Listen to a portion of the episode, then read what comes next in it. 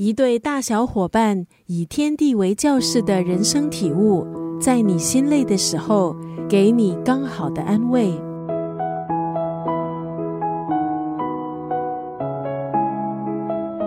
今天在九六三作家语录分享英国艺术家、文字工作者兼插画家詹姆斯·诺伯瑞的这本书《在迷失的日子里》的 Journey 当中的一段文字。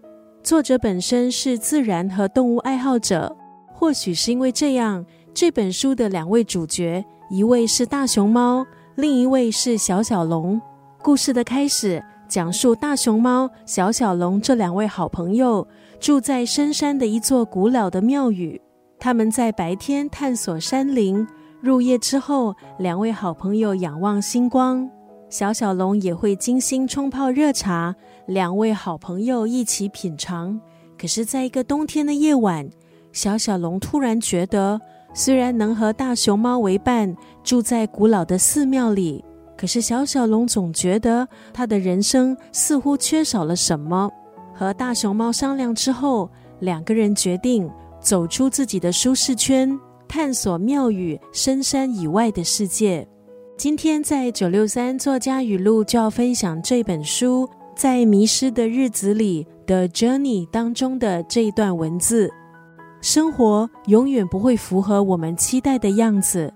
当自己改变了，映入眼中的风景也将焕然一新。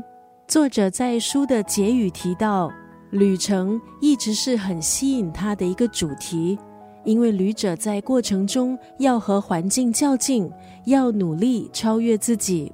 在书里。他希望避免从此幸福快乐的结局，也希望有缺憾的故事更能够让读者产生共鸣。从故事的其中一位主角小小龙的身上，读者或许也能看到自己的挣扎，并从这本书得到些许慰藉。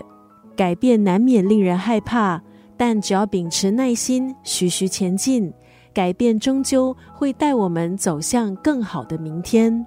生活永远不会符合我们期待的样子。当自己改变了，映入眼中的风景也将焕然一新。